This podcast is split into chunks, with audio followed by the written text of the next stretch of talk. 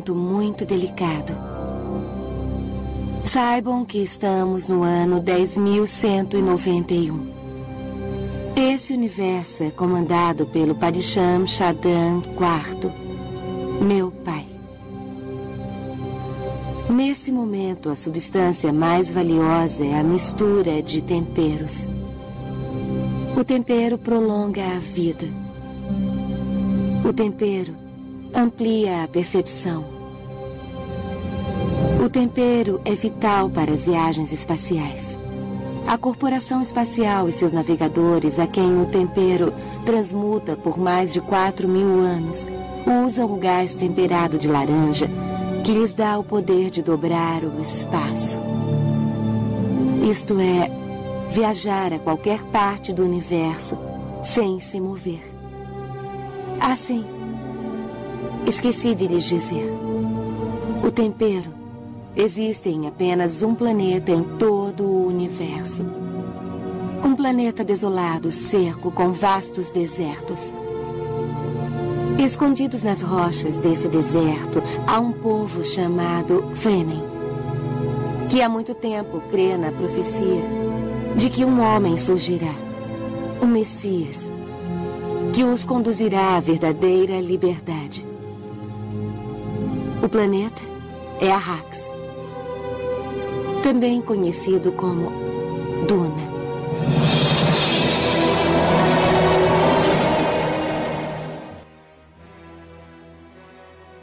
Que abertura maneiríssima, galera. Então essa falando aí na, na abertura é a Princesa Irulan, né? Na introdução do filme do Lynch de 84.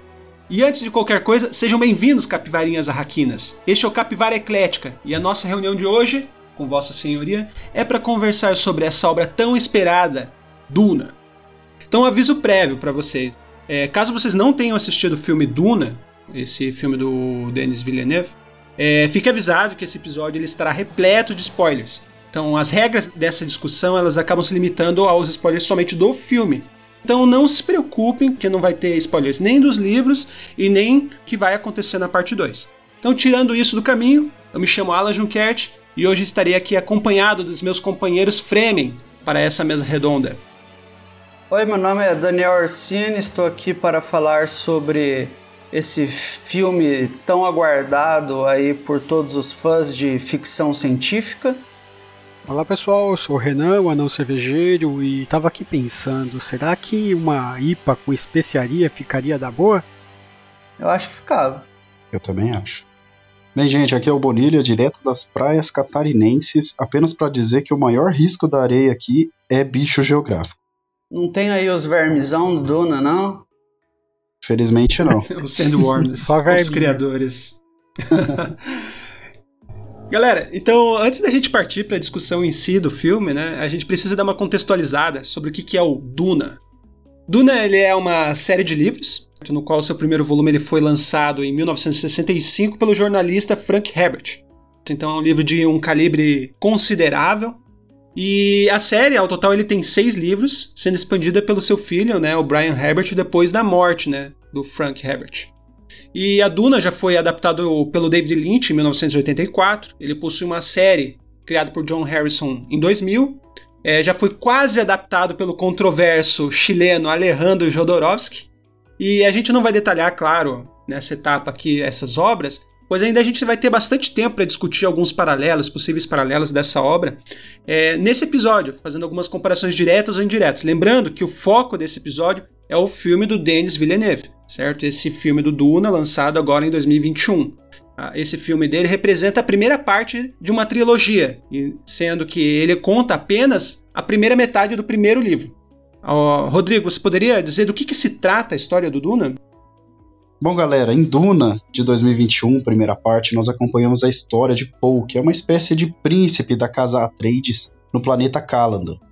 Paul é um sujeito bem educado, bem treinado nas lutas corpo a corpo, além de ter nesta história uma espécie de poder misterioso que é ensinado pela mãe dele. Nessa trama, Duque Leto, que é o pai de Paul, é convocado pelo imperador para assumir o trabalho mais perigoso e importante de toda a galáxia, a exploração do tempero no planeta Arrax. Mas claro, alguns sujeitos, principalmente os Harkonnens, antigos, vamos dizer, proprietários do lugar, não vão deixar que isso aconteça tão facilmente. Então, alguns problemas são colocados para os novos moradores assim que eles chegam, causando altas confusões. Bacana, bacana. Claro que assim, esse filme ele desenrola com mais etapas, mais tramas acontecendo, só que a gente vai, como a gente comentou, esse episódio vai ser cheio de spoilers e a gente vai tratá-los no devido tempo. Primeira pergunta: Vocês gostaram do filme? Categoricamente falando, positivo ou negativo dentro do, da sua percepção? O que, que vocês acharam do filme?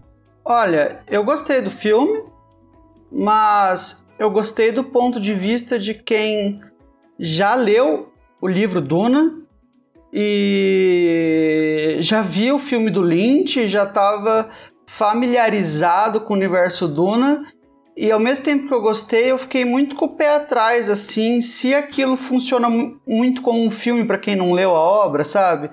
Para quem não estava tão familiarizado como eu, eu fiquei muito com o pé atrás, assim, será que isso aí funciona como um filme? Uh, então eu gostei, mas assim, com um certo pé atrás de se aquilo que eu vi funcionava bem como um filme. Cara, é, eu acho que eu fui o membro que a capivara que assistiu por último esse filme, eu enrolei, não ia assistir, ia assistir, não ia assistir. É, tava sem muita expectativa, não. Eu tava meio assim. Não sei se eu tava com tanto hype pra Duna. Mas o que eu vi, é, o dia anterior à gravação, inclusive, né, como bom brasileiro, deixando tudo pra última hora e último minuto, eu adorei, cara. Eu, eu tenho essas ressalvas, acho muito justas essas ressalvas que o Daniel fez. Né? Uhum. Eu comecei a ler o livro recentemente também de Duna, não cheguei a completar o primeiro livro ainda, mas eu senti uma diferença assim, ó, eu consegui imaginar, né, como o Daniel disse, talvez ali, uma diferença bem grande né, de uma pessoa que está assistindo e leu ou tem um conhecimento básico do livro e para pessoas que não têm nada de conhecido, eu já fiquei imaginando que pode ser uma coisa meio estranha. Mas, como aqui né, a Capivara Mestre Alan pediu pra gente falar nossa opinião, né, no caso eu gostei bagaraio desse filme de Dona. Olha só, porque na contramão de todos, eu acho, dessa, dessa mesa, tem que dizer que eu não gostei do filme. O cara não tá Mas tá nem aí, dizer... não quer fazer moral com ninguém, não. ele não precisa agradar, ele vai emitir a opinião. Mas assim, ó, eu tenho que falar desse filme com uma visão.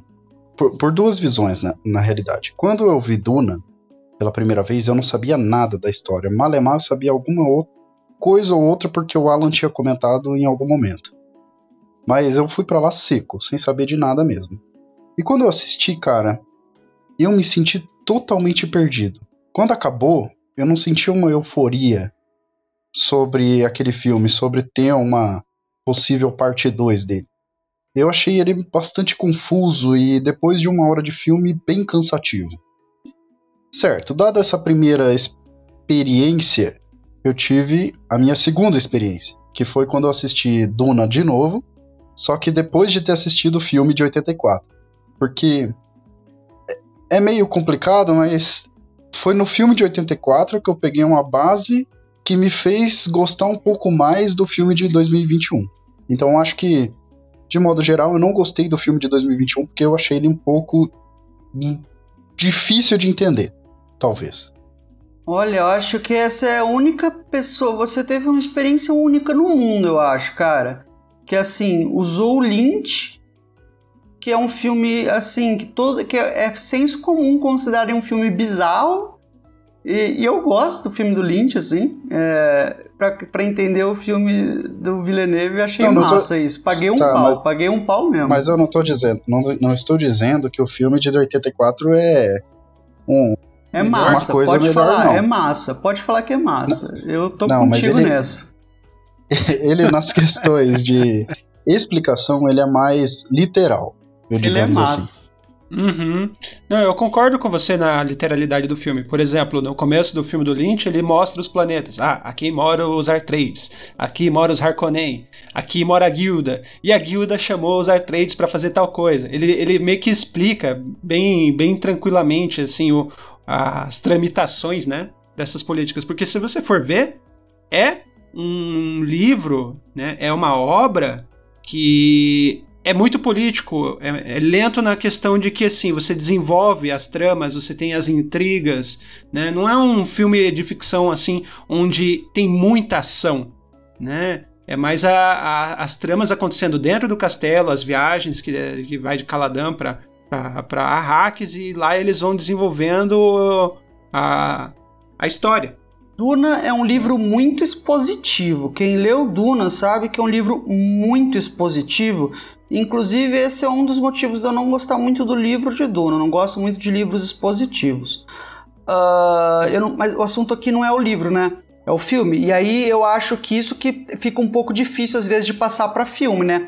Como que você vai fazer um filme sem ser tão expositivo, sabe? Você tem que recorrer a outros recursos senão fica muito chato assim. A gente vê que no filme tem alguns momentos positivos em que um personagem fala para outro coisas que o outro já sabe para o personagem entender melhor, né? Que nem acho que logo no começo a Lady Jessica fala pro Paul, Paul, use a voz, o Paul tenta usar, você sabe, para usar a voz adequadamente, você tem que. E aí ela soletra assim as regras da voz que o Paul já sabe. Então, assim, você vê que aquilo é uma exposição para o público e não para o Paul. Uh, o Villeneuve fez menos, o Lynch fez mais esse tipo de coisa mesmo, né? Então eu acho que pode ficar difícil para o público entender às vezes o que está acontecendo mesmo se ele não tivesse sido exposto anteriormente. Até porque os últimos filmes de grande sucesso que a gente teve por aí foram os famosos filmes da Marvel, que são todos o mesmo script, é tudo o mesmo roteiro, é tudo igualzinho. Tem uma estrutura, uma estrutura né? baseada em piadinhas, né? E é algo que a gente não tem, né? O Duna é totalmente diferente desse modelinho Marvel de filmes que a gente tem, né? Mesmo ele sendo pensado como uma saga grandiosa, não tem nada, né? Eu acho. Pelo menos eu não senti nada dessa esse estilo de filme de heróis, assim, né, que foi algo que eu vi muita gente reclamar. Uhum. Né? É um filme sério, que tem uma ou outra piada forçada pelo Jason Momoa ali na, em alguns trechos, e fica aquela coisa meio é, chata e muito é, sem é um, descontração. É um filme mais contemplativo, igual eu já ouvi falar de alguns. Isso! É, é um filme que você tem que parar você tem que assistir e pensar junto com o filme, não é uma coisa que você tem que Sim. consumir apenas. Inclusive, o filme te dá a oportunidade disso porque ele não é um ritmo loucamente acelerado, ele é compassado, ele é um filme que te permite ir pensando e apreciando ele aos poucos. É algo que fazia muito, muito tempo que eu não fazia é com filmes. É que também, eu, eu não acho que é só uma questão de ser um filme contemplativo, é que também tem que o Villeneuve, ele é assim, um mestre do take aberto, né? Ele é muito. Você vê com todos os filmes do Villeneuve, ele é o Blade Runner, os, os anteriores, ele Sim. tem aqueles takes abertos que eu acho que. Porra, Gigantescos. Isso que eu acho que, né? aliás, se tem uma coisa que esse filme humilha assim o do Lynch, que do Lynch faltou muito, são esses takes abertos para dar a grandeza de Duna, a grandeza dos exércitos envolvidos, sabe? Os takes abertos que o Villeneuve domina muito bem. E talvez o público que Sim. for, e esses takes abertos, eles só são bons à medida que eles são lentos, que eles são calmos, sabe?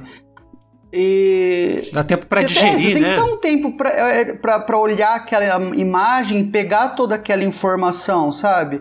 Uh, um take aberto ele tem que ser longo. Você não consegue fazer um take aberto a, a, toque de tambor, sabe? A toque de caixa, né? Você não consegue fazer. Então, talvez se o público for esperando uma coisa assim, uh, meio filme da Marvel, meio frenética, sei lá, meio nessa mesma linha, aí ele vai falar que é talvez contemplativo, que eu não acho que Duna é contemplativo. Se eu penso em um filme contemplativo, eu vou pensar mais em uh, ah, 2001 Odisseia no Espaço, sabe? Que é realmente um filme mais contemplativo. Mas eu acho que ele se torna talvez mais contemplativo por, as, por, por comparação, assim. Se você comparar ele com Guardiões da Galáxia, daí é, sabe? Daí realmente mas ele tem assim takes longos, abertos um pouco, uh, e comparados com esses filmes mais rápidos, eles são um pouco mais lentos mesmo. Eu acho que talvez o público tivesse desacostumado, o público desse tipo de filme tivesse desacostumado e sentiu o baque assim, sentiu um epa, o que que tá acontecendo aqui no cinema? Não sei o que, que vocês acham disso. Eu, na verdade, assim, é só retornando um pouquinho, para dizer. Ah, é verdade, a gente esqueceu do que você falou, você puxou o assunto tal, rodou a mesa, não, você não, ficou não. de fora. Eu, eu, vou, eu vou, eu vou, eu vou ficar fazendo, né, é, dar o take aqui, mas eu vou comentar o que você falou. É, eu gostei, né? Eu li o livro antes de ir pro filme, então eu tinha um contexto, então eu fiquei meio que fanzete assistindo o filme, porque eu sabia o que, que ia acontecer em cada cena. Sabe, o fã de Harry Potter, quando saiu os filmes, daí sabia, já levava o livro para pro cinema? Eu fui quase isso. Porque eu gostei bastante da leitura, assim, eu me senti bem compelido, né? E a, o que você falou é muito verdade que eu acho que o. Eu vou chamar ele de Denis, porque eu não, eu não consigo falar Villeneuve. de forma gostosa o, o, o é sobrenome dele. Então é o 1 Denis. Na época que o Renan era moleque, É. que tinha o Villeneuve, tá ligado? Exato. Eu vou chamar a de família Denis. Villeneuve é muito louca né?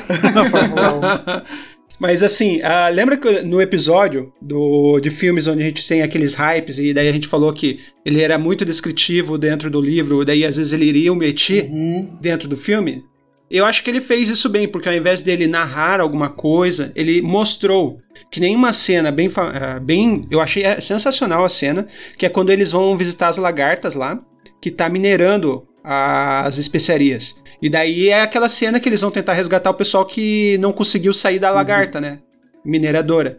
E no final das contas, a- o criador, né, o Shai Hulud, ele engole a lagarta inteira. E quando o Paul Atreides, que é o Timothée Chalamet, ele tá indo em direção chamando a pessoa, vem pra cá, sete pra esse lado, sete pro outro lado.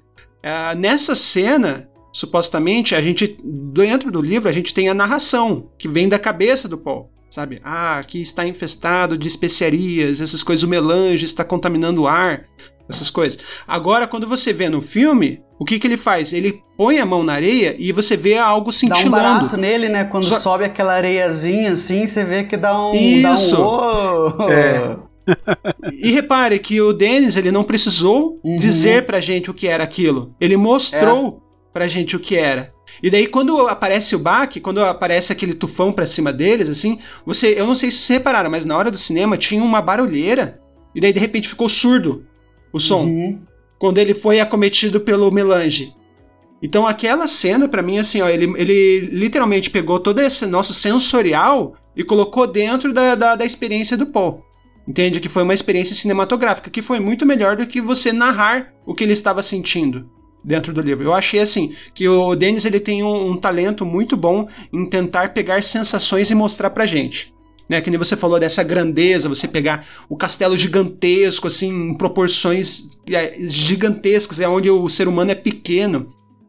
As naves, o deserto infinito, a, o Shai Hulud, o criador, o, que é o Sandworm, né, a, a minhoca da areia, né, é, em escalas e proporções gigantescas também, ele, ele dá uma sensação assim de desproporção, né, dá um certo horror uh, pra gente. Eu acho que ele, ele é, é- é maestro nisso. Eu acho que ele é um, dire- um dos melhores diretores aí pra mim em, em- funcionamento. Mas isso, ele mas isso que muito. você falou, sim, é, eu acho que todas as cenas são muito lindas, não tem o que dizer sobre esse filme em relação à parte visual dele, né?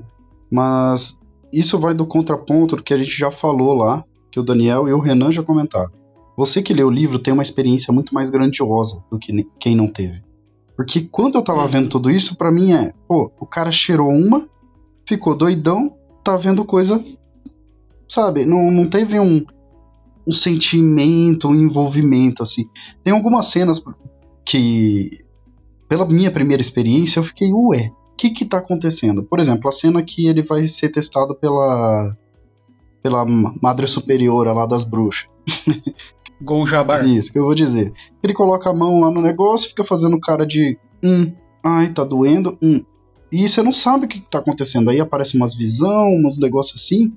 E aquilo lá tá fazendo mal, não tá fazendo Mas mal. isso aí eu acho sabe. massa não saber, na real. Isso aí eu acho massa, assim, o espectador não saber, mesmo que não tenha lido o livro. O que eu falo Ah, Eu de. não sei, cara. se eu gostaria Mas dessa cena se eu não tivesse lido o livro e eu soubesse É que o ficou. Gon Jabbar fazia aquela sensação de dor. Eu acho que só sentiria uma. Pra mim seria uma cena meio. What the fuck? É, a cena Ah, que é? eu senti. Não sei se ficou muito agradável ela. É, Ela- eu senti assim, muito cara, agradável. Quando eu terminei de ver ela, eu falei, tá, mas pra que que serviu tudo isso? sabe, não, não teve nada, assim, você fica totalmente perdido porque você não sabe o que tá acontecendo.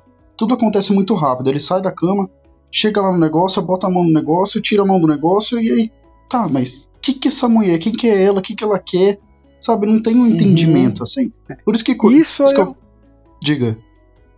Isso aí, a gente não saber o da, da Bene Gesserit lá, isso para mim eu já acho que tá indiferente. Agora, com relação a essa cena que especifica da dor, eu acho que se eu não tivesse lido, pra mim ia ser uma cena quase cômica. Ficaria muito aleatório, perder... assim. Sim, Sim, velho. É um cara. Eu fiquei assim, Exato. assim, ué, mas o que que tá acontecendo? Exatamente um assim. Um pouco de mistério fica legal, um pouco do deixar a carga assim, não ficar tudo digerido, dar tudo pro espectador, acho bacana.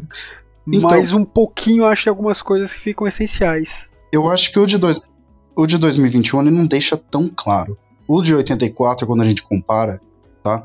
A gente tem uma cena onde de fato a gente vê a, a, a mão do, do Paul se queimando e ele sentindo uma espécie de dor, assim, que você consegue entender, ah, então aquilo lá serve para aquilo.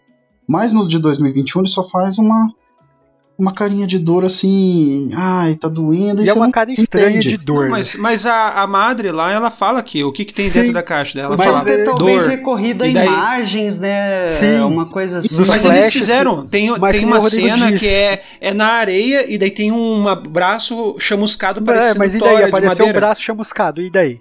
Então, mas aparece essa cena. Pra gente que, que sabe, né, e tal, a gente lembra que ele descreve e tal, a gente tem essa facilidade para quem lê o livro. É, agora, realmente, para quem não Uhum. Foi só pelo, pelo filme, Parece viu um monte de flashback assim. e de repente no final apareceu um toco de árvore queimado na forma é, de um é, braço. Exatamente. Uhum, isso. exatamente hum. isso. Por, por, exemplo, de 84, o de 84, igual eu comentei, é bem literal. Quando a gente fala de 2021, aparece a cena de um fogo, aparece a cena de um cacto lá queimando, sei lá, cacto não, não, coqueiro lá queimando. E aí, se você assiste antes do de 84 vai assistir esse, você começa a entender. Agora, antes de assistir o, o, o de 2021, eu fiquei totalmente perdido. Falei, ué, o cara coloca a mão no negócio, tem umas visões estranhas, cheira uns negócios diferentes. Eu não sei, cara. Que... Com a velha lá olhando pra ele. E até falar porque a expressão de dor nesse filme que ele deveria ter representado, para mim não pareceu tanta dor assim. É quase como se ele comece... parece que sentiu algo estranho, eu não diria nem que foi dor pelas expressões do cara ali do Paul, e aqui um adendo de nome, porque ainda bem que depois que eu vi na pronúncia que é a Trades, eu tenho o costume de trabalhar com alguns idiomas germânicos. Já é e aí ficaria uma é, ia ficaria uma piadada de quinta série muito das safadas no, no BR, né? O pau atrás ali, né?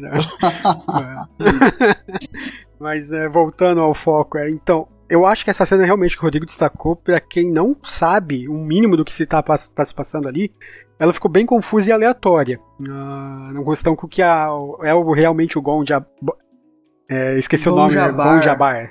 É, Gon Jabar, Gon Jabar. Eu não. Eu, é que pra mim eu sabia fazia tanto tempo que assim. Era uma cena que eu tava ali assim, para ver como que ia acontecer a cena, né? Que nem nem passaria pela minha cabeça ficar em dúvida sobre o que que ia acontecer, assim. Eu tava ali para ver o que que ia acontecer, mais do que qualquer coisa. Mas, pô, legal, realmente pode ficar muito. É duro, né? Pode ficar muito aleatório. Mas que nem.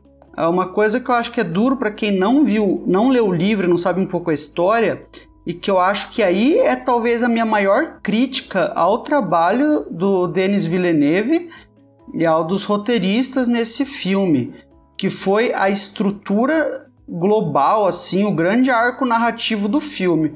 Eu acho que não foi bem pensado, não funciona bem como um filme. O final é totalmente anticlimático. Aquela última cena do duelo do Paul com o cara é mal filmada, é uma cena de ação ruim. Uh, termina o filme e você fica, é, acabou não é igual, por exemplo, O Senhor dos Anéis, A Sociedade do Anel, que funciona muito bem como um filme, sabe? Aquele final, Inclusive, aquela batalha. O fechamento. É, o fechamento é muito bom. O fechamento é melhor que o do livro. É, melhor Porque que o Boromir morre no filme e no livro no não. Livro, o Boromir vai morrer no começo do segundo. Exatamente. Fica uma coisa até estranha. Você, eles mexeram para você ficar melhor isso, sabe? Aquela batalha final contra os orcs mais forte, o Boromir morre. Sim. E cada personagem tem um destino claro para que lado ele vai, sabe? Deixa um gancho instigante para continuação. É, né? deixa um gancho muito uhum. instigante assim. O Senhor dos Anéis ele termina muito bem o primeiro filme, ele funciona muito bem como um filme e aí depois você sabe que vai ter outro. Agora, eu não achei que Duna Parte 1 funcionou muito bem como um filme.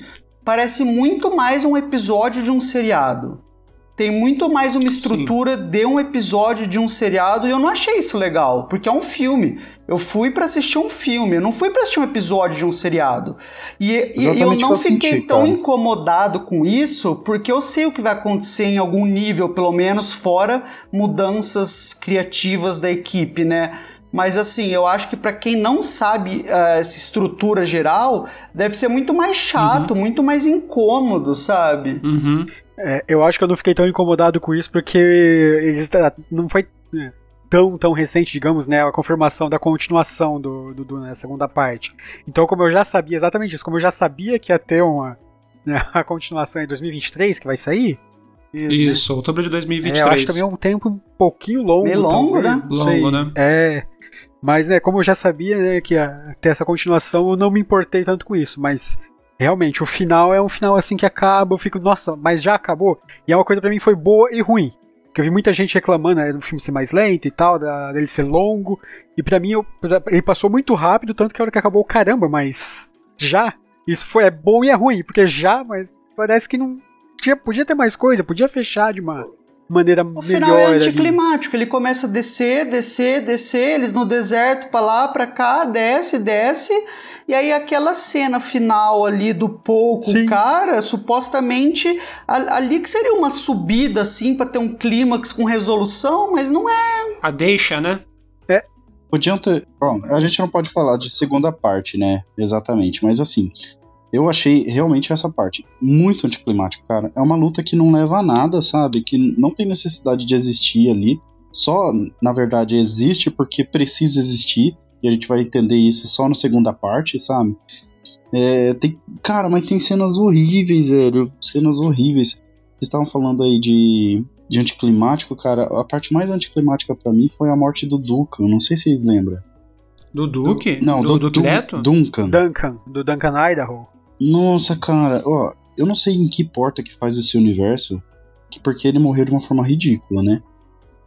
Vocês não achei, cara. Não achei, não. Eu, eu, eu gostei eu bastante da morte dele ó, até. Vamos pensar. Foi, foi melhor do que no primeiro, que ele se arremessou com o escudinho ah, não, corpo. Eu acho o primeiro não, mais massa, meu. Eu, eu, eu vou falar. O primeiro, eu acho o primeiro, não, o primeiro ele massa. toma tiro na cabeça e cai no chão. Tá mas no de 84, tem o, o bowling.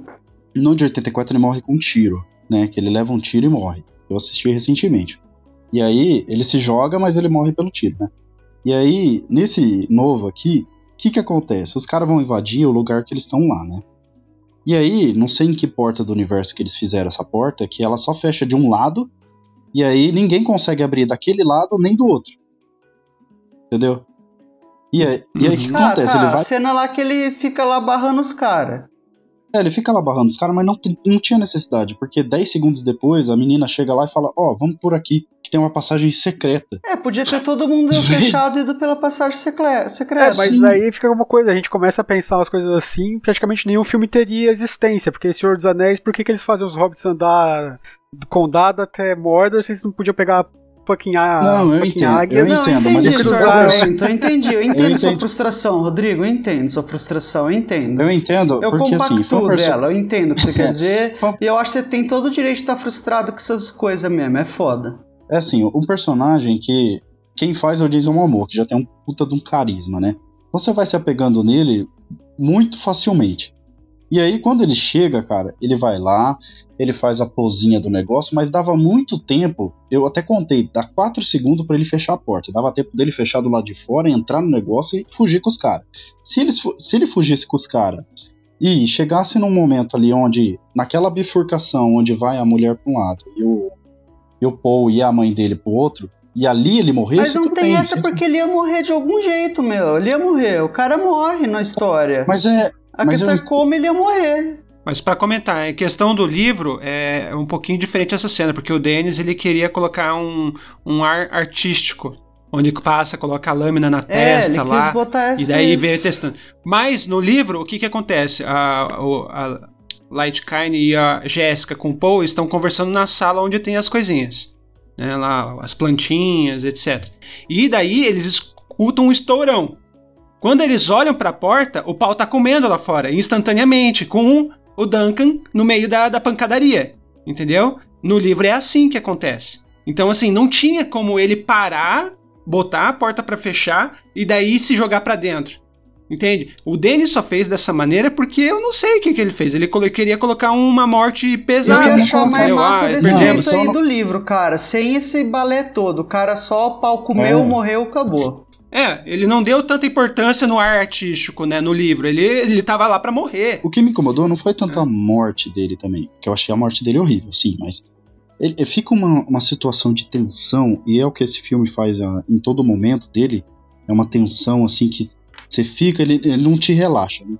Mas quando ele tenta salvar a galera ali, que eles vão para aquela bifurcação e tal, fica aquela tensão de achar, ó, oh, os caras estão vindo aí. E aí eles vão lá para aquela nave libélula deles lá tentar correr e fica aquela tensão, ô, oh, eles estão chegando. E aí fica essa cena, sabe, de ele tentando ligar o motor, olhando para a porta do negócio, liga o motor, olha para a porta do negócio e ele sai e voa sozinho, sabe? Como se nada tivesse acontecendo. Ele cria Pense uma... que se o Duncan não tivesse parado, talvez eles iriam chegar na nave antes. É, exatamente. Será que não poderia ser? Exatamente. Mas, exemplo, se o Duncan não tivesse atrasado eles, eles iam abrir a porta antes e iam chegar não, no ornitóptero, velho, dava né? tempo, porque era uma passagem secreta. Né? Ah, mas isso aí é coisa que o cara... Isso aí, isso aí é coisa, coisa que o cara, o cara põe à toa, tá ligado? Isso aí não é realidade. Isso aí o diretor põe porque ele quer e não faz essas contas. Mas é para se pensar que é um filme que já tem tensão suficiente o diretor também precisar ficar colocando essas tensões em besta a mais, né? Realmente, eu acho desnecessário se parar pra pensar assim. Uh, o filme não ganha mais com essas tensõezinhas a mais, sabe? Porque você parar pra pensar, cara, é um filme que você não respira, assim, que você tá o tempo inteiro na ponta dos pés. Desde que o filme. Porque o filme já começa com os caras lá, ó, meu, a gente vai ter que mudar pro planeta tal, e lá vão querer pegar a gente e a gente vai se fuder. E desde que os caras chegam lá em, no, em Arrakis, eles estão o tempo inteiro esperto então eu acho que é desnecessário, assim, às vezes, porque assim, tem alguns tropos de cinema que são comuns, né? Do tipo, ah, o cara entra no carro, tenta ligar o carro e o carro não pega. Uh, para acrescentar uma tensão na cena tal. E aí é coisa que assim, você vai para pensar, nossa, mas bem nessa hora o carro não pegou. Meu, é tropos normal de cinema para acrescentar uma tensão. Mas às uhum. vezes, assim, pô, a Duna já tem suficiente tensão para você ter que apelar também para esses. Então, mas eu, eu, eu uhum. desviei bastante dessa, desse ponto que a gente está comentando sobre o desfecho né, do, do primeiro o filme. O final, né? Mas é, eu precisei entrar nessa parte justamente para falar dessa parte de tensão. Você fica um filme totalmente tenso a todo momento, cara. E não a todo momento, eu vou dizer que a primeira hora do filme é muito empolgante. Você começa a conhecer as coisas, você vê como as coisas funcionam, e tem uma batalhazinha ali ou outra. E ela vai te empolgando assim, vai te mostrando alguns acontecimentos, mas a partir de uma hora pra frente, cara, é sempre aquela tensão, aquela coisa lenta, e fica muito cansativo. E quando chega no final do filme, você já não, pelo menos para mim, né, no caso, você não fica tão empolgado assim. E quando termina daquele jeito, quando termina daquele jeito, tipo, tá, terminou assim, não tem um gancho exatamente para algo ali. Tem uma recompensa para tensão toda, né? É, você fica, eu fiquei assim, cara, é, quando sair esse filme aí, a segunda parte, ah, eu vou ver por obrigação, não porque eu quero, sabe? Não porque me deixou motivado a ver. Eu, é, é uma crítica assim que eu faço, mas eu acho extremamente acho Aproveitando até essa descrição e crítica que o Rodrigo fez dessa cena, talvez fosse o momento ideal para ter acabado esse primeiro filme, com a morte do Duncan e eles indo fugir. Ainda, eu acho que poderia ter sido Sim. um gancho melhor para uma continuação do que a forma como foi. Sim. É, acho, que é, acho que é seguro eu dizer se apareceu em entrevista com o Dennis, certo? Então acho que eu não vou estar tá entrando em território perigoso, porque ele mesmo afirmou. Eles fizeram uma pergunta. Tipo, por que, que você não acabou o filme depois da guerra, né, dos Harkonnen conquistando a Hax? Porque você poderia fazer uma batalha épica final, você bota eles no horizonte, olhando para o deserto, e Duna, parte 2. Entendeu? Porque a Lady Jéssica e o Paul, eles, eles ficaram na beira da, da duna olhando para a cidade em chamas, é. né? Então você dá um, um, gosto amargo do tipo, meu, e agora? Como que eles vão voltar para a Raquina, né? Como que eles vão, vão fazer para resolver esses problemas? E eles com os passinhos andando em direção à duna, pro deserto aberto, acaba o filme. Poderia ser um, uma finalização boa. Só que daí ele falou assim: eu decidi né, isso em entrevista. Eu decidi deixar na, depois da cena do, do James, né, o James, porque aquela cena é a última cena que ele é Power Trades. Entendeu? Ele falou que essa primeira parte é com Power Trades, a segunda parte não tem mais Power Trades. Entendeu? Ele falou, é, mas isso aí, quem não lê o livro, ah, que não mas é uma justificativa tão é uma pra fã, né? Ele colocou é. pra fã. Então, assim, quem não é fã não vai entender por que, que ele escolheu aquela cena para acabar Nossa, o filme. Cara. Ele falou: Eu escolhi essa cena porque é a última cena do Power Trades. Foi uma péssima ele respondeu em entrevista. Assim, eu acho. Eu achei que foi muito Entendeu? ruim, Nossa, cara. Inclusive, cara. é assim.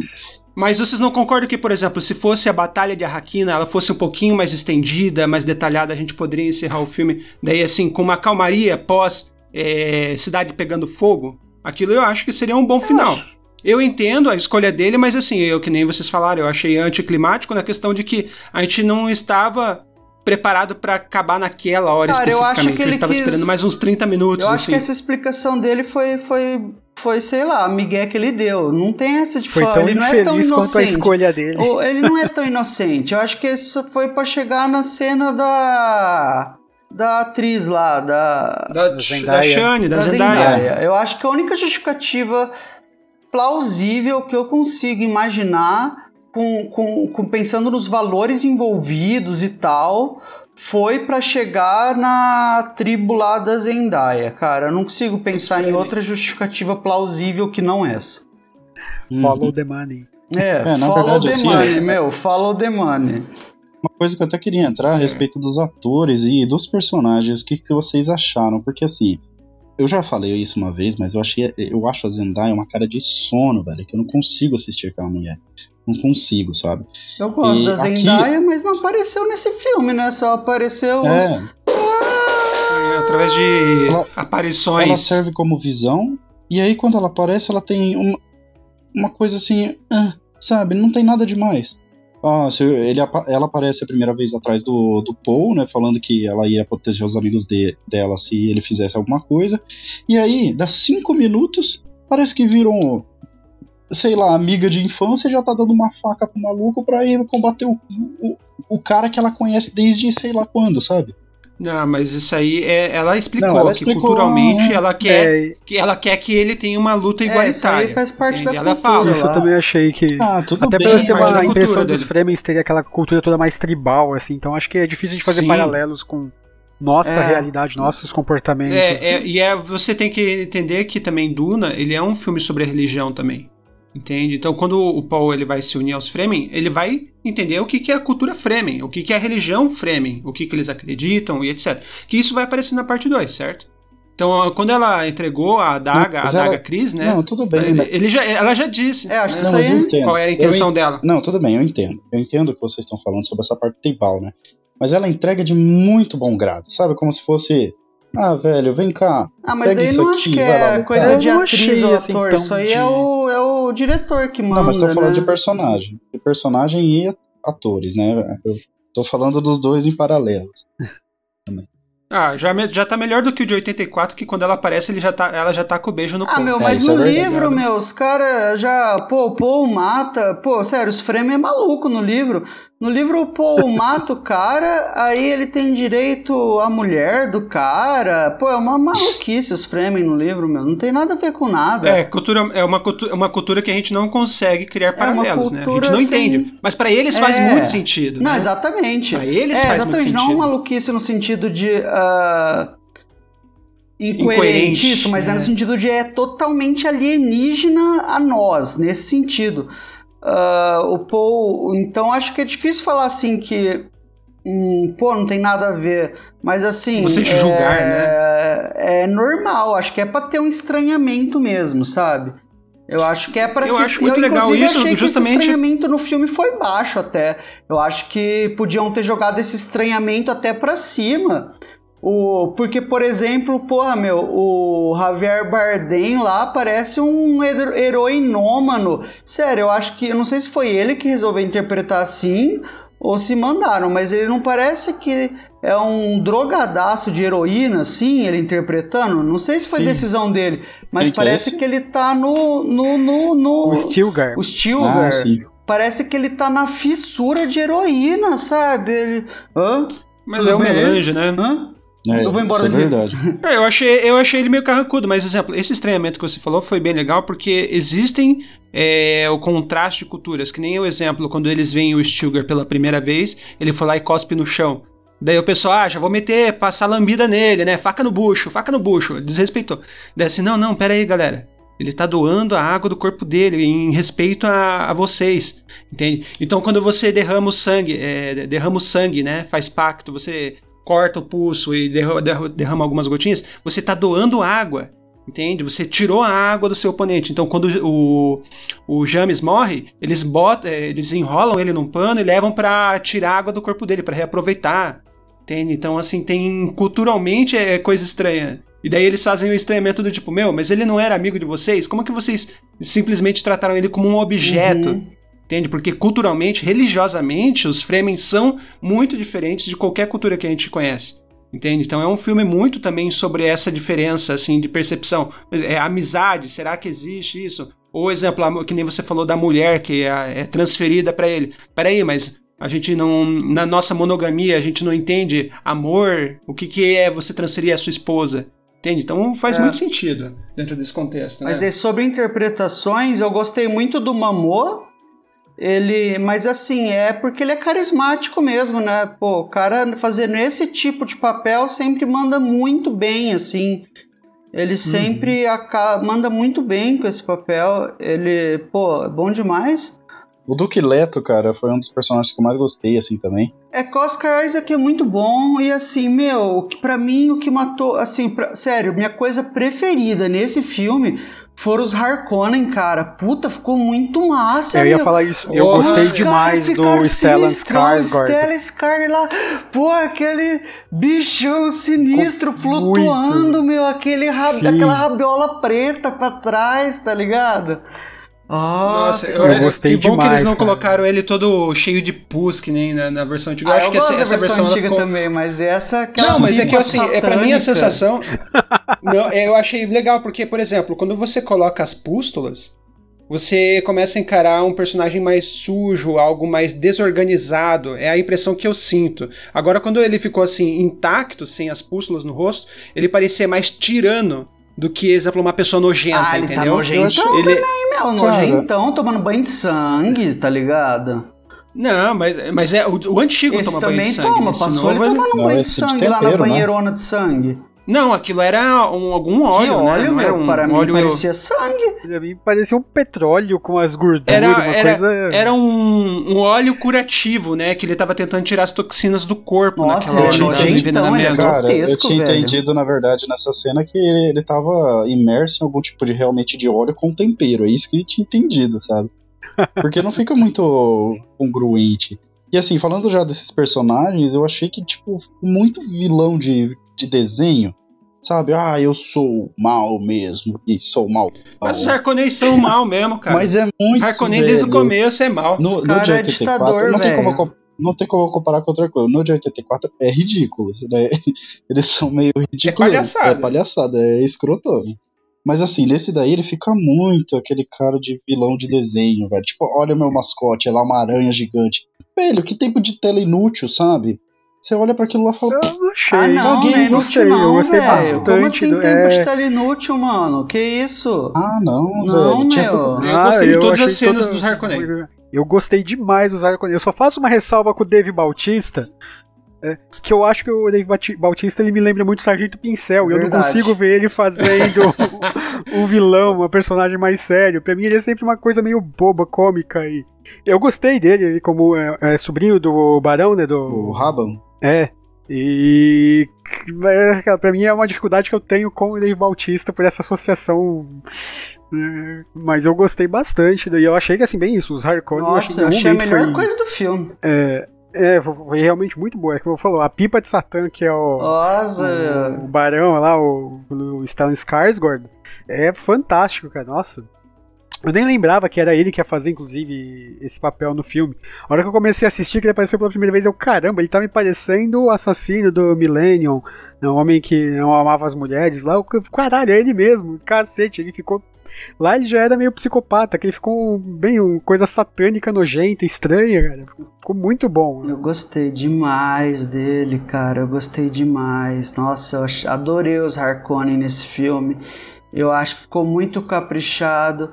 E eu acho que tem um jeito meio de vilão de desenho mesmo, mas no filme, no livro, que é a obra base, né, pro filme, eles são uhum. meio que um, que um vilão de desenho mesmo. Eles são descritos como os caras maus e tal, e não é dado tanto detalhe a mais assim deles, até onde eu sei, pelo menos, no, no primeiro livro, não sei.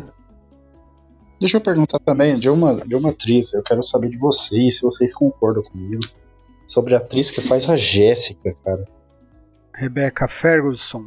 Tudo bem, mas vocês acham que ornou eu, eu gosto. ela como mãe do, do Paul? Eu tava comentando com a Fernanda que ontem um que eu achei édipo, estranha. Meu, meio assim, a hora que eles é. se trocam ali os dois, ela fica olhando para ele de um jeito meio esquisito. Eu senti umas bad vibes, assim, não sei. E eu também, aí vem por eu ter lido o livro também, mas eu achei ela, a personalidade dela extremamente diferente no livro do que foi retratado no filme. No filme ela parece mais aquelas mães coruja chorona, que tá meio perdidaça em tudo que tá acontecendo. E sei lá, cara, não achei que ela funcionou muito bem. É, aquela cena final eu achei estranha, meu. Meio spe Special Operations, tá ligado? Os dois ali, tipo. É, é hora de morfar. No, no James, mas a cena foi exatamente como no livro, aquela da, da embatida com os frames, foi exatamente igual.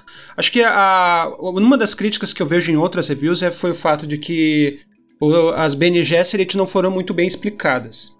Né? Ninguém entende muito ao certo para que, que elas servem, é, que nem os mentar. Os mentar também, eles foram chamados de videntes Isso é, uma, é diferente, as Bene Gesserit não foram explicadas. Isso aí... Os mentar, é. eu achei que foram assim, isso eu, não, eu acho que eles desperdiçaram, que eles ignoraram, ignoraram assim, e eu acho que os mentar são um negócio muito massa do universo de Duna, sabe? Muito importante, e muito eu achei importante. que mandaram mal, assim, em ignorar, sabe? Eu achei que eles eles, eles mostram algumas cenas, né? Por exemplo, quando ele aparece lá em Caladão, a guilda, o mentar lá, que é o Tufir Hawat, né? Ele vira o zoinho para cima, fica branco, ele faz os cálculos. E assim, é.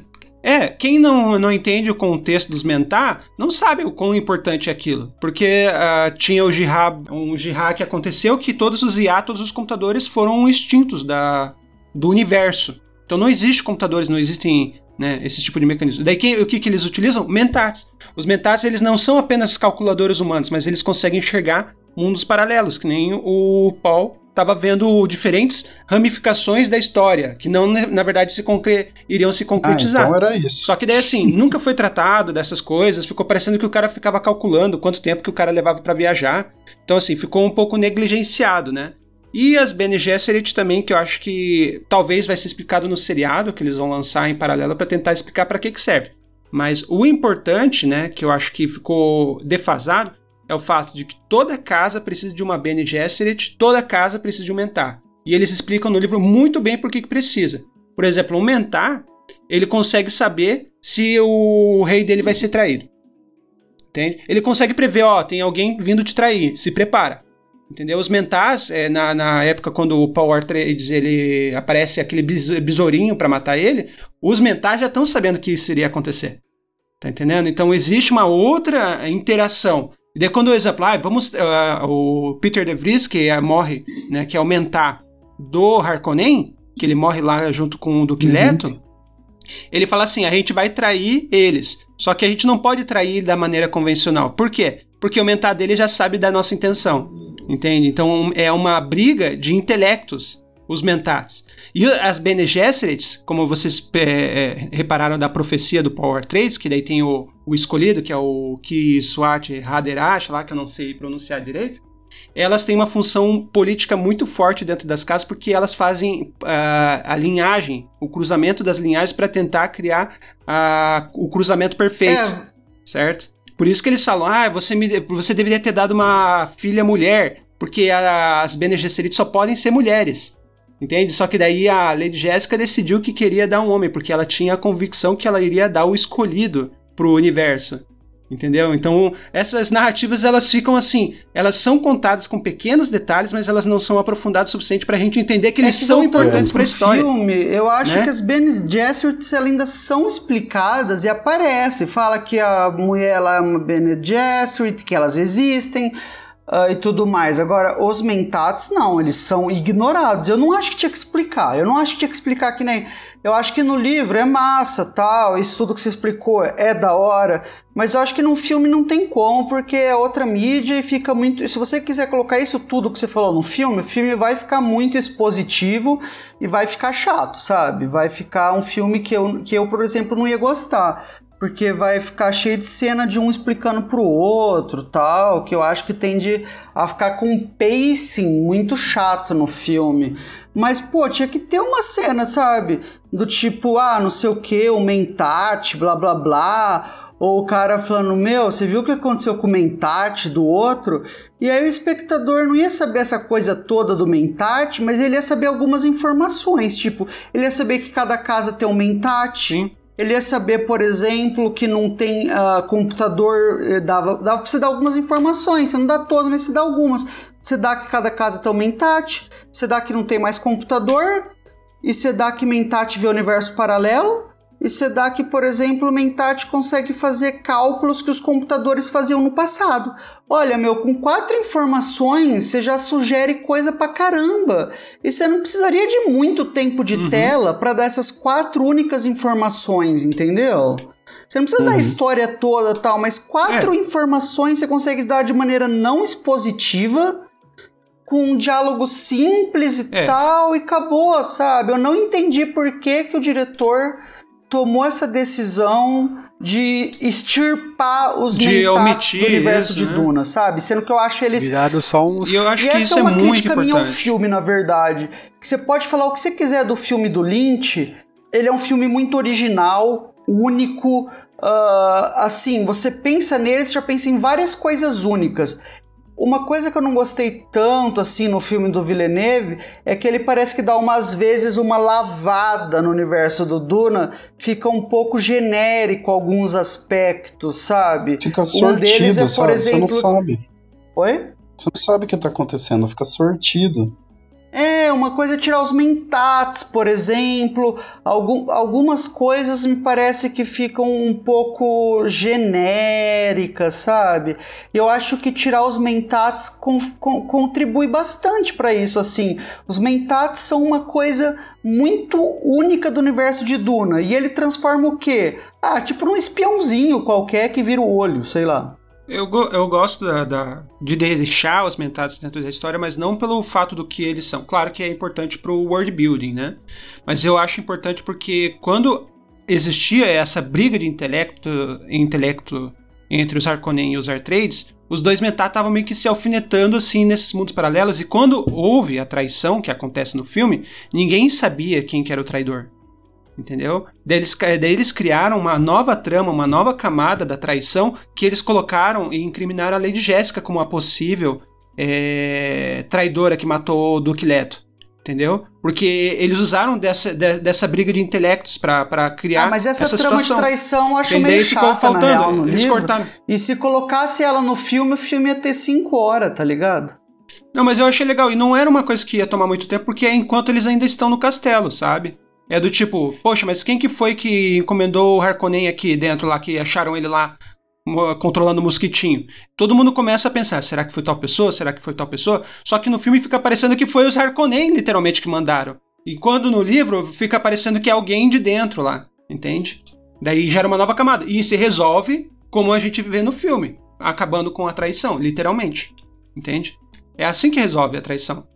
Mas a intriga acontece antes. É isso que daí eu acho que o, os mentats eram importantes, entende? Para criar essa nova camada de, de intriga. Então, mas isso no filme não existe, entendeu? Eles são totalmente excluídos. É. Inclusive, quando entra aquela, aquela, aquele nome lá da, das bruxas lá que eu não consigo falar, Bene alguma coisa, eu achei que era uma pessoa, cara. E eu fiquei todo, todo o filme assim, esperando alguém.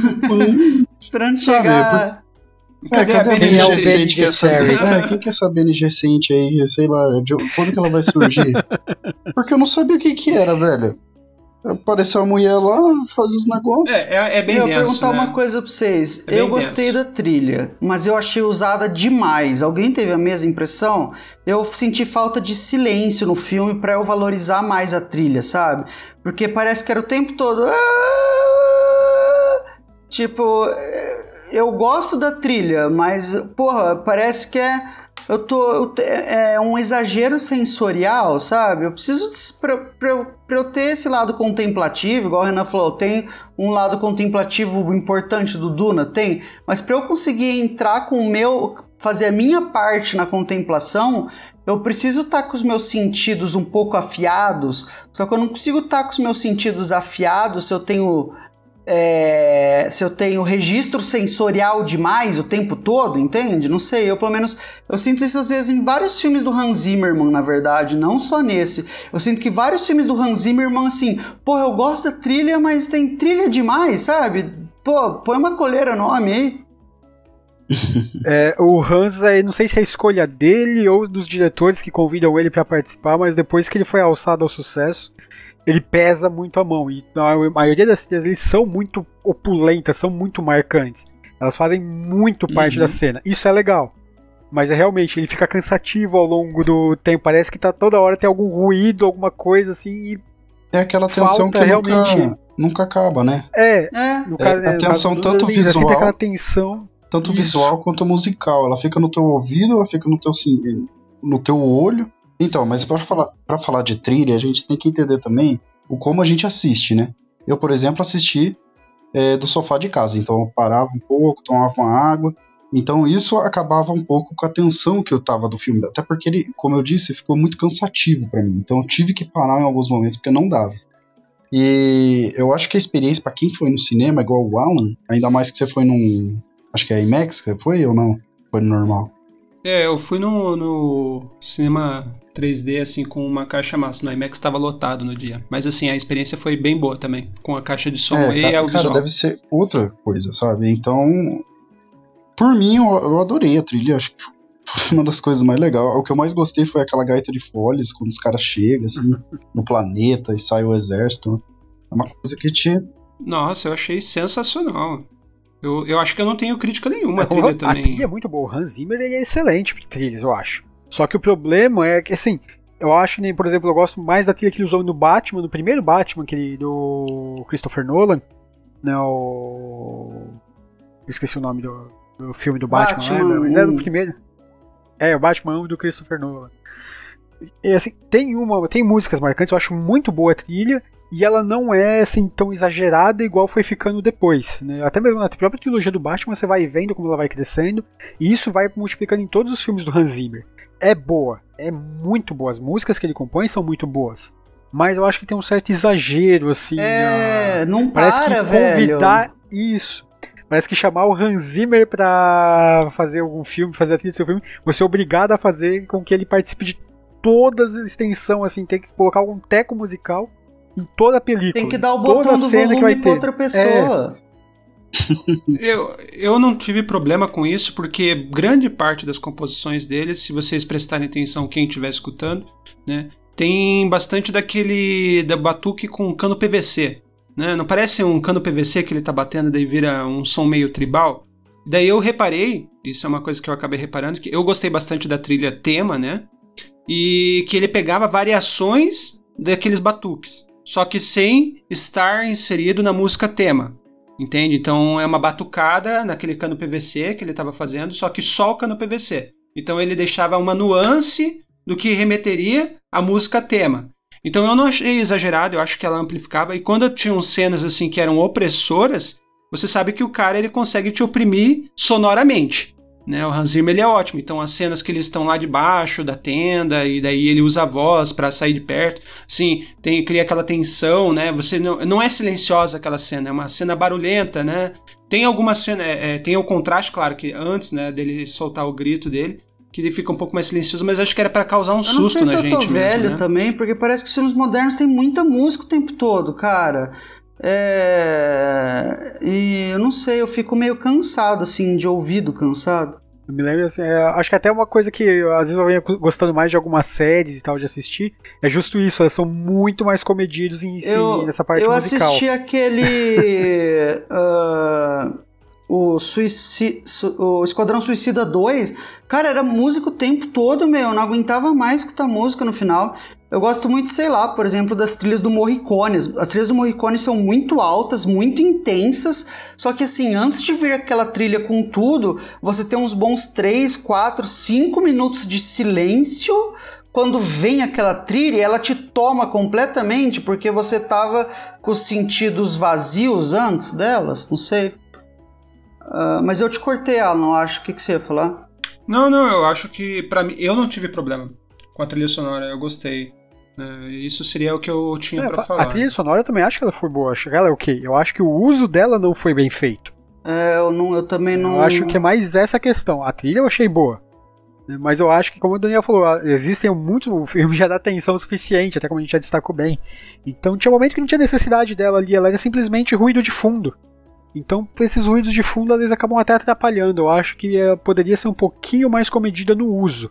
Né? Mas a trilha em si realmente é boa. O Hans Zimmer é difícil errar, né? É, o Hans Zimmer é muito bom. É, bem difícil. Mas é uma coisa que eu ia destaque ali. Eu acho que vem sendo cada filme que ele vem sendo convidado para participar, né? Contratado para participar, não. Vem ficando mais exagerado o uso. Poderia talvez dar uma. É que os caras ficam muito emocionados, né, meu? Tipo, ah, tô com o Hans é... Zimmer aqui, meu. Vou, vou pôr pra caramba. Aí me lembra a época de música, quando a gente falava de gravar CD, aí tinha as lendas lá do estúdio que a gente trabalhava, que uma banda de, lá de Maringá na época mandou o guitarrista para fazer a remixagem do, do álbum dos caras e toda a música, dá um gás nessa guitarra, dá um gás nessa guitarra. A hora que for ouvir o CD tava uma porcaria, que você só ouvia a merda da guitarra é. do cara lá roçando e o resto sumiu, cara. E eu acho que é, é acontecendo isso. Esse exagero da trilha às vezes tira a atenção de outros detalhes que você poderia ter mais um impacto visual é, ali. Eu a... sentia isso, por exemplo, algumas cenas dessas, esses takes externos assim. Uh, se tivesse um silêncio, eu ia achar eles até mais interessantes assim. E para dar um exemplo, você tem alguns takes longos de 2001 Odisseia no Espaço, que são muito bonitos e mais silenciosos e e a trilha vai entrando devagar assim e você se toma mais, mas ao mesmo tempo eu não sei se os fãs já chiaram um pouco aí da velocidade desse filme, né? Vai ver se não colocassem as músicas aí do Hans Zimmer iam, iam é. reclamar mais. E, galera, então acho que a gente. Eu, será que a gente poderia voltar um pouquinho, falar uma, dos atores em si? A gente acho que precisava dar um pouquinho mais de atenção pro Timothée Chalamet, né? O nosso protagonista dentro da, da nossa história, que ainda vai continuar nas outras partes. O que, que vocês acharam então da atuação dele e como que foi a construção do personagem, da progressão dele dentro dessa primeira parte? Ah, cara, o Timothée Chalamet até agora não. Não sei, ele é um ator que tanto em Duna quanto em outros filmes eu não, eu não vi ele entregar um papel assim que eu achasse, nossa, ele é um ótimo ator. Ou, ah, ele é um ator ruim, sabe? Eu não vi ele entregar nenhum papel que me levasse para um lado ou para outro da balança. Então, eu no Duna não foi exigido muito assim dele, eu acho. Eu, realmente eu não achei ele nem para um lado nem para o outro. Ele faz um, ele, ele entrega um Paul bem diferente, eu acho, do Paul do livro. Isso sem dúvidas, assim. Uh, não sei o que, que os fãs acharam. Eu, não sou, eu li Duna, mas eu não sou um fã de Duna. Mas o Paul do livro é um Paul mais seguro de si, etc. E ele entrega um Paul mais adolescente, inseguro, incerto sobre os caminhos que a vida dele está tomando, mais reticente, talvez eu diria. Aí eu gostei assim nesse sentido, sabe? Uh, eu achei legal assim. Eu não diria assim, nossa, foi muito massa o Timothy de Paul. eu acho que também foi satisfatório, até eu posso dizer, a atuação dele.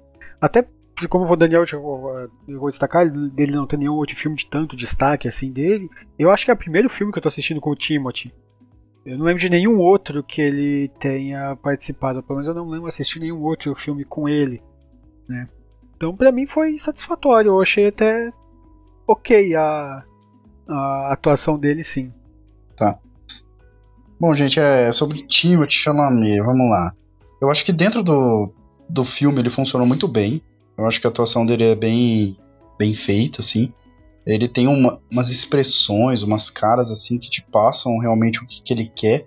Embora tenham cenas que, eu, na verdade, eu não entendesse o porquê acontecia. Até que eu vi outra coisa por fora, que daí eu fui entender. Mas, de fato, ele entrega o que ele propõe. Eu acho que as conversas dele, principalmente as expressões faciais dele, entregam muito, assim. E eu acabei gostando. O que eu não gostei foi, na verdade, do Paul, né? Eu achei, assim, ele muito adolescente, sabe? Muito carinha de criança, não sei, cara.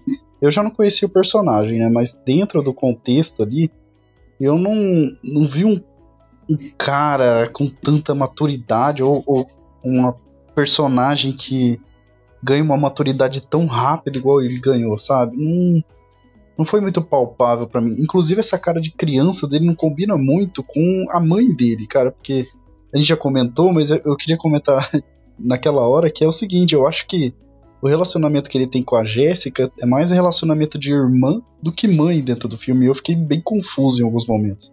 Mas eu é, acho que. Eu lembro de uma, Sabe, de essa relação em uns momentos aqui que a Fernanda assistiu meio de rabo de olho o filme comigo. Uhum. E ela perguntou em uma cena se essa é a mãe dele. mais pro final da. da... É, porque não parece. Ficou bem estranho. Alguns... Por conta da idade? Não assim? parece, assim, não, não é uma coisa orgânica, digamos assim, é um negócio estranho, é meio forçado ao meu ver. Não funcionou, para mim não funcionou. Mas assim, dentro do contexto, eu gostei de no geral, assim, do personagem. Eu só achei que ele amadureceu muito rápido dentro da história. Que, sei lá, tudo bem, né? Você vê seu pai morrer, né? Se seu império morrer e tal, você tem que dar um tilt na cabeça mesmo, né? Mas eu acho que foi demais, assim, foi coisas de. Porque, assim, pelo que eu entendi, passam-se horas, assim, neles no deserto. E eu não sei se essas horas, na verdade, foram dias ou horas. Então não sei quanto que ele pensou, quanto que acabou ocorrendo, sabe? E aí eu fiquei meio perdido, então. É, o que acontece é justamente naquela tenda onde eles passam a noite, aquela tenda ela tá contaminada com melange, né? E daí aquela cena é onde ele fica conflitante com os pensamentos dele. Né? Porque ele consegue enxergar outras realidades, ele consegue enxergar outros paralelos, né? O futuro, o passado, o presente. Ele consegue enxergar diferentes maneiras. E ele, né, até então era um personagem imaturo. E com a morte do pai dele, quando ele descobre ou pensa na morte do pai dele, é quando ele tem esse uhum. clique né, de maturidade, onde ele progride o personagem, né, a personagem em si. Mas sim, é, eu concordo com vocês nessa questão da imaturidade, porque assim, a, ele é. A Paul Atreides é um rapaz de 15 anos de idade. Só que assim, é um rapaz de 15 anos de idade que ele é praticamente engenhado. Ele, desde que ele nasceu, ele está sendo treinado pelo Tufir Hawat para ele ser um Mentat. Ele está sendo treinado pelo Duncan Idaho para ser um combatente corpo a corpo. Ele está sendo treinado pela Lady Jéssica para ele adquirir. Mas a... isso você está falando baseado no livro. Mas é que assim, eles tentam retratar que assim, a, essas pessoas são participantes da vida dele, ficou só que não ficou bem claro. retratado isso no filme? Eu acho que não foi bem retratado. Porque as primeiras cenas é ele tendo aula e com eles. ficou bem retratado. O problema é, isso tem que ficar retratado de duas maneiras. Ou de acordo com acontecimentos em cenas. Construção, ou né? Ou de acordo com a interpretação do, do, do, do Timothée Chalamet. Sim. Daí a gente tem que se perguntar: isso aí ficou retratado ou em cenas ou na interpretação do Chalamet? A gente tem que responder isso daí. Sim. Eu acho que na interpretação do Chalamet não ficou muito. Ficou um pouco. O que ficou retratado melhor para mim é que ele tem algum treinamento em luta. E no, no Baú Baê lá das Bene Gesserit da mãe dele lá. que foi o que ficou mais É. expositivo É o que eu entendi até, também. assim. É, o mais, é, E foi um a pouco- relação mais clara, né? Foi esse. Apesar de que todos os personagens, até o, o Yue, que é o médico, treina ele em algum aspecto, né? Então ele tem em diferentes disciplinas ele é super treinado. E daí, exemplo, uma das cenas que é- tem bastante gente que reclama aí na internet é o fato que tem uma cena no livro que é ele é, treinando a politicagem dele. É um jantar assim com pessoas importantes e mostrando que ele não é uma criança pequena. Entende? Mostrando o quão maduro ele é, o quão ele consegue interagir com essas pessoas importantes. Isso são coisas que não aconteceu no filme. Né? Então, Até assim, a gente pega, assim, a gente pega por acontece. exemplo, o 15, né? é Um rapaz de 15 anos, a gente fala, poxa, mas esse cara aqui é muito imaturo. Daí, de repente, ele se torna maduro, né? É porque não teve essa construção, essas cenas onde ele pô- pô- Hum. pôde, né? Onde ele conseguiu mostrar que ele poderia ser uma pessoa madura instantaneamente, né? Porque parece que foi de supetão, assim, né? Ah, ele é uma criança É. e pá, de repente ele tá maduro. Eu acho que na verdade pegaram uma base meio, eu acho, não sei, e do meio ah, mai- menos do filme e mais uma ideia de realeza europeia, sabe? Menos do livro, desculpa, de Duna e mais de reale- do que do que se treinava um príncipe europeu, porque no livro de Duna Sinceramente, é um nível de treinamento que eu considero até beirando o irreal, sabe? Um nível de controle emocional que vai além do adolescente de 15 realista, assim, não tem de alguém de desenvolvido 15 metade anos das emoções ter. que ele já controla naquele. É, não tem como, você não tem esse controle sobre uma criança de 15 anos, sabe? Não, eu vou te treinar pra você. É um bagulho beirando, sei lá, não tem como, sabe? Eu acho que. Por isso que eu gostei dessa interpretação. E aí eu falei que eu não, não. Assim, ah, eu achei satisfatório.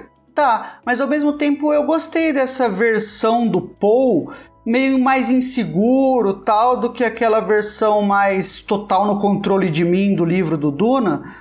Ah, que me lembra mais um príncipe em treinamento, até me lembra um pouco um. Me lembra um pouco por causa do Timothy. Vocês viram aquele filme O Rei? Me lembra. É que me lembra um pouco. Porque é um pouco ba- levemente baseado numa peça de Shakespeare e tal. E me lembra um pouco aqueles reis jovens do Shakespeare, até que são treinados para serem reis, sabe? Que é alguém que é treinado nos modos da corte, mas também não tem esse controle emocional absurdo, sabe? É alguém que sabe que existem influências estranhas e que nada é o que parece, mas também não tem esse nível assim, jogador de xadrez, as peças estão game zone. Entende? Ah, ele fez um papel assim e eu gostei. Então, ah, eu tô desse lado. Eu acho que não, não existe. Não existe na vida real um nível de maturidade emocional de não, cara, eu sou agora, eu tenho total controle emocional de mim. Eu acho que é mais isso, um nível ah, personagem shakespeariano, assim, que treinou pra ser rei. Mas posso só fazer um contraponto do porquê que eu acho que seria melhor essa maturidade e assim meio coração de pedra? Porque quando ele começa a enxergar que ele é dessa maneira, ele começa a achar que ele é o escolhido. Entendeu? Faz parte da narrativa ele se questionar. Ele começa a olhar, será que eu sou o Kui Haderash? Ele mesmo faz essas perguntas. Entende? O amadurecimento dele enrijece ele a ponto dele realmente acreditar que ele é o escolhido. Entendeu? Então a insegurança dele não permite que ele ache que ele é o escolhido. Agora, essa é, segurança, assim, é, ele estar muito convicto das decisões, né? Da, do sentimental dele faz com que ele comece a duvidar, a questionar. No entanto, que a gente pega na cena lá da tenda, ele tá em conflito com ele mesmo ainda e ele fala assim: Ah, a culpa é sua, você me transformou nesse monstro. Entende? Porque ele começou a, a consumir o melange daí ele se tornou outra pessoa. Só que quando ele tem essa convicção, né, essa maturidade, eu acho que ele já tem esses questionamentos da possibilidade dele ser o escolhido. Entende? Eu acho que poderia ser de, nessa perspectiva ah, o meu argumento. Hum. Mas daí é papo pra, pra, pra parte 2, É, né? com certeza. tal. Mas... Acho que o, o, o que é interessante da, da nossa conversa aqui é eu, eu gostei bastante do, do sentido de que se a gente não tivesse lido a obra, né, que nem eu e o Daniel, a gente até, eu, até o Renan já leu um pouquinho do livro, a gente teve uma exposição a literatura. A gente teve uma exposição à obra original, então a gente tem uma perspectiva, a gente tem uma ideia do que pode acontecer, do que não é para acontecer, quais são as mensagens que o livro está passando. Mas eu acho muito importante quando a gente vai tratar de um filme que nem vocês falaram, ele tem que ser standalone, ele tem que ser um entretenimento por si só. Apesar da gente uhum. dizer que ele é muito mais pop em questão de batalha, conflitos, mostrar as coisas acontecendo, do que o próprio livro, que é muito mais lento que o filme, ele ainda pecou né, nesse sentido, né? Então eu diria que assim, ele não necessariamente é um filme nota 10, mas assim, ele ainda é Duna, né? Eu enxergo o livro nesse filme. Só que ele foi assim mastigado, deixou uma forma mais acessível para quem não conhece o universo, ainda ter essa complexidade, a densidade desse universo, mas conseguir assistir, pelo menos. Certo? No entanto, que a gente pode ver a bilheteria dos filmes, né? Ele, a produção do filme ele levou 160 milhões, o custo dele, e ele já na, na data dessa gravação, ele está com 300 milhões de box office. Então foi um filme rentável para eles, foi um filme que é, bastante gente consumiu. Então eu fico na dúvida aí, quantos das pessoas que assistiram conseguiram captar todas as mensagens, conseguiram captar todas as referências e conseguiram assim, essa aqui eu entendi é, todo, o que, que ele estava querendo dizer nessa hora, entende? Uhum. É que filmes tem que botar a pessoa dentro do cinema, né, meu? Filme, é. o negócio é esse. Você tem que botar a pessoa dentro do cinema. Uh, então, as regras são outras aí. Uh, é um bagulho bizarro. Tem uns filmes que é massa, mas não bota a pessoa dentro do cinema. Então, eu não sei, é um bagulho meio difícil às vezes de definir, né? O Denis Villeneuve, coitado, pra ele é tenso, né? Porque ele teve uns filmes bons que floparam, coitado. Ficou com dó, assim. Dó não, né? O cara, pô, deve ter uma mansão com mais andar que dedo que eu tenho na mão. Mas assim, so, mas assim, sobre coisas boas do filme, então. O que, que vocês gostaram do filme? Assim, uma coisa que ficou marcante para vocês. Cenário. A parte visual, o, visual o cenário, é a representação de Arrakis, cara. Nossa. Fantástico. É. A construção do mundo, né? Muito massa. Construção do mundo, a grandiosidade. Eu gostei da trilha, mas que nem vocês já comentaram, com ressalvas, né? Então. O enredo, é, eu, eu adoro a, a, adaptação que ele fez, mas a gente acha que poderia ter alguns retoques, mas eu acho que. Ah. Eu acho que categoricamente ainda o enredo foi bom. Categoricamente. Olha, uma coisa que eu gostei no enredo é... E que antes da gente assistir, a gente tinha. Com... Eu não lembro se a gente comentou em grupo nosso ou se a gente chegou a comentar naquele episódio nosso de expectativas. Que uma coisa que eu queria que fizesse, que o Lynch não fez, foi não fazer uma adaptação um para um, assim, de Duna, sabe? Uhum. Eu acho que nisso o Villeneuve acertou, assim porque ele não fez assim cenas iguais um para um, sabe? Ele não, meu, vou pegar e Uma vou reformular as cenas para elas fecharem num livro, num filme. Isso eu achei que ele acertou demais, assim. Ele escreveu um filme usando o livro de base, assim. Isso eu achei que ele acertou demais, demais, demais. E então o enredo eu achei massa, daí algumas coisas do enredo eu não gostei, coisas que a gente já comentaram, já comentamos, né? Mas daí isso eu gostei muito. Estou falando agora de coisas que a gente gostou. Ele passou a grandiosidade, sabe? Isso eu achei muito massa, com os takes externos, aqueles exércitos grandes, aquelas naves voando pra lá e pra cá. Deu asas. Porra, isso eu achei muito massa, cara. A tecnologia eu achei que ele conseguiu passar massa também. E é uma coisa que o Villeneuve já fez, ele sempre capricha nisso. Em Blade Runner você já vê, ele, ele tem uma capa, não sei se é ele, se é a equipe de arte dele, que se qualquer filme dele você vê que ele consegue muito bem imaginar futuros alternativos, tecnologias alternativas, sabe? Do tipo, porra, como que seria uma tecnologia para uma certa sociedade tal? Porque você vê Blade Runner, por exemplo, ele consegue imaginar muito bem como seria uma tecnologia que tivesse evoluído 50 anos a partir do futuro alternativo representado no Blade Runner original. E aí você vê que porque não aparece a mesma tecnologia do Blade Runner original, é uma é uma evolução daquela. E aqui no Duna também aparece aquelas naves adaptadas, aquelas que evoluíram a é, partir é, de ia comentar isso, depois que você começou a falar disso, Daniel. O design dos ornitópteros eu achei muito bacana, cara. Os helicópteros libélula, cara. Eu li ali, no livro eu não consegui captar muito bem, mas a hora que eu vi a, o design, da forma como eles voavam no uhum. filme, eu achei muito bacana. É prático? Não, né? É uma coisa completamente bizarra, assim, mas, cara, eu achei fantástico o design dos ornitópteros. É, é único, né? Então, ficou muito bom. A equipe de arte dele e tal. Qualquer filme que ele mete a mão assim, isso aí sai caprichado, sabe? E aí a trilha sai massa, os takes também estão muito, muito, muito bons. Os Harkonnen, a gente já falou, para mim, a equipe de arte, quando faz os Harkonnen, cara, que coisa maravilhosa, assim, é o que eu mais gostei no filme, talvez, porque Sério, quando aparece eu fico com medo dos Harkonnen, então oh, um negócio sinistrão, assim. Os caras tão do mal, sabe? Tão assim, sinistrão demais. Eu gostei que aparece mais a, o planeta. O planeta de Caladan. origem lá dos Caladan, porque no filme anterior acho que não aparece é, muito. Três né? capítulos já se mudam, né? Uma coisa ruim no filme anterior é que tem uma estética meio de teatro, né? Não sei se é por grana, assim, mas só aparece take em, em sala, em coisa fechada, né? Eu gostei nesse que aparece é, de coisa coisa aberta. E uma coisa que eu gostei muito nesse filme é que tem, e, e eu acho que nisso eu e o Alan discordam um pouco, mas tem muita trama que eu acho meio né, acho só na, só na traição que a gente discorda, mas acho que tem umas uhum. coisas que a gente concorda. Tipo, tem umas tramas paralelas que eu acho meio, assim, desnecessárias em filme. Tipo da Shadow Mapes, lembra no livro? Sim, ah, lembro.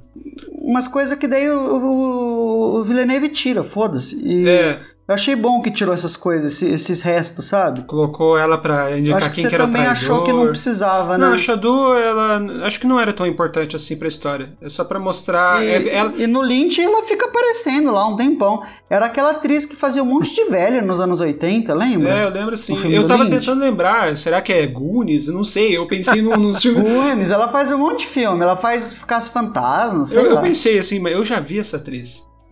Eu queria complementar essa parte do enredo que você falou que ele acaba expandindo. Então, assim, para quem não leu o livro, saiba que aquela guerra em Arraquina, que é a capital, onde tudo pega fogo, tudo é tiro, porrada e bomba, não existe no livro.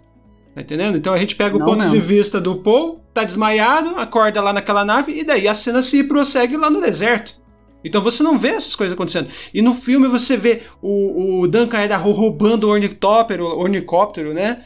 Ele dando tiro no pessoal, ele seguindo com o raio da morte, perseguindo ele dentro da cidade, eles eh, meio que se batendo. É uma cena que, assim, é totalmente Hollywood, é um negócio que é uhum. é feito para vender. E não querendo dar spoilers da segunda parte, vai ter cenas de guerra que não é contada no livro que ele vai usar no, no filme. Tá entendendo? Ele vai elaborar. Entende? Eu não vou contar qual, quais são as partes da guerra, mas tem coisas que eles simplesmente cortam, que nem o Hobbit, dá uma pedrada na, na cabeça do Bilbo e acorda com a guerra acabada. Acontece nesse hum. livro também. Entende? E o que, que o Dennis vai fazer? Ele vai colocar essa guerra contada tintim por tintim, porque é isso aí que a gente precisa no filme. Tá entendendo? Então eu acho que quando a gente fala em expandir a história, ele faz bem nessa questão de você tornar acessível, né, para quem não quer só a parte da política de Duna, né? Então eu achei isso sensacional. Desde que ele não coloque uma elfa se apaixonando por um anão ali, tá tudo não, certo, cara. Não, não. é, eu acho que a Zendaya tá aí pra isso. Meu, é. A Zendaya, pô, não, agora falar um pouquinho que cretinice, né? É, um filme que você tem assim, cada minuto vale, sabe? Cada minuto vale ali, porque Duna é um livro grande e você tá tendo que espremer para ver o que que você coloca, o que que você não coloca. E aí você põe, sei lá, meu, 10 minutos de sonho com a Zendaya, tá ligado? A cada cinco, cada vez que o Paul dorme, você só escuta. e aparece o sonho lá com a Zendaya, meu. O que, que é isso, cara? É um adolescente, quê, tá ligado? sonhando ali. Coisa faz sentido. Ah, para, meu. tipo, menino dos só meus pra, sonhos. Só pra justificar, só pra justificar, porque quem tá fazendo a divulgação do filme é o Chalamet e a Zendaya, tá ligado? Botar lá na entrevista. Aí é só porque ela, ela, ela é uma. É, é, é, são os dois atores com mais famosa, eu com acho. Os queridinhos de Hollywood. E, os queridinhos de Hollywood, né? Pra... E aí, pô, eu acho que até fica mais impactante, talvez, se ela aparecesse só no final do filme, né? E daí, meu, porra, o cara colocou só pra dar Ia tempo servir de como tela um gancho, pra né, ela, pra né? você assistir o próximo, assim, mas não, não foi assim que foi feito, né? É umas visão meio aleatória que te cansa, pô, velho. Pelo menos pra mim cansa muito. Mas, ó, É, tenham paciência que a parte 2 é, vai ter bastante coisa legal. 2037. Vai ter bastante coisa legal. Ah, Quem tiver vivo, verá. então, só pra encerrar aqui, galera, eu queria saber, na escala divina a pinhão, o quão vocês gostaram do filme? Cara, eu gostei ah, Vina, mas daí quando a Vina tá acabando de ver, ela entra em um estado criogênico, porque eu achei que o final é meio aberto demais, assim, e ela desativa a criogenia quando sai a parte 2 pra ela nem perceber, assim, que, que aconteceu. E porque esse é o maior defeito, assim, do filme. Eu gostei, ah, eu diria que eu viajaria 3 horas e 53 minutos pra chegar no Parque Barigui e convidar a Vina pra ir no cinema assistir. E mesmo que a gente corresse o risco de no final o pinhão aparecer e dar uma cagadinha nas coisas, mas no geral, Vina, bora assistir. Hum, certo. É o seguinte, né? A respeito do filme, o que a gente pode falar? né? É um filme muito. Visualmente é muito lindo mesmo. É, eu acho que foi o- um dos últimos filmes que eu já assisti que me deu tanta imersão através do CGI. É, igual a gente já comentou, a parte de cenário é fantástico e tal. Dá vontade de você estar lá dentro. Mas como um filme, pra mim, não funcionou, igual o Daniel já comentou ali também. Eu acho que. Sei lá. Sabe, se eu tivesse que chamar a Vina opinião, eu não chamava nenhum. Ficava em casa mesmo, só assistindo sozinho, porque não tem essa empolgação inteira aí, né? E talvez eu não esteja esperando um Duna 2, não, viu? E pra mim, seria a Vina com um traje destilador. No caso, ela está preparada para montar em cima da minhoca da areia e sair pilotando. O que não é spoiler, porque aparece no final do filme alguém pilotando uma Real, minhoca, né? né? No final parece um maluco surfando um dos vermes, né, cara? É, meu, cara, surfa o verme maldito lá. Então essa seria a minha minha Vina, a minha Vina praticamente Fremen. Essa seria o meu rating final, meu score. Surfou Oxiures. Galera, é isso aí. Então, tomara que vocês tenham gostado do nosso papo. A gente falou bastante spoiler, a gente falou bastante dos nossos takes sobre o que, que a gente gostou, o que, que a gente não gostou do filme. Se vocês têm alguma coisa a acrescentar, vocês podem ir nas nossas redes sociais, no Instagram, pode Capivara Eclética. Comentem, compartilhem com todo mundo. Eu go- gostaríamos que vocês trouxessem também algumas ideias do que, que vocês acham que são temas quentes para a gente falar sobre algumas reviews. E eu acho que isso aqui que a gente está construindo, a gente vai criar com mais frequências, principalmente com esses é, filmes, alguns jogos, algum tipo de literatura, um álbum novo, quem sabe, que a gente vê que tem uma tendência, uma certa procura. Perfeito? Então sempre se comuniquem com a gente. Tomara que vocês tenham gostado. Um abraço da Vina e um beijo do Pinhão. É isso aí, galerinha. É isso aí, gente. Obrigado. Até mais. Valeu, pessoal. Não esqueçam de compartilhar conosco a, com a opinião de vocês e mandarem na especiaria aí. É isso aí, gente. Ficamos por hoje. É nóis.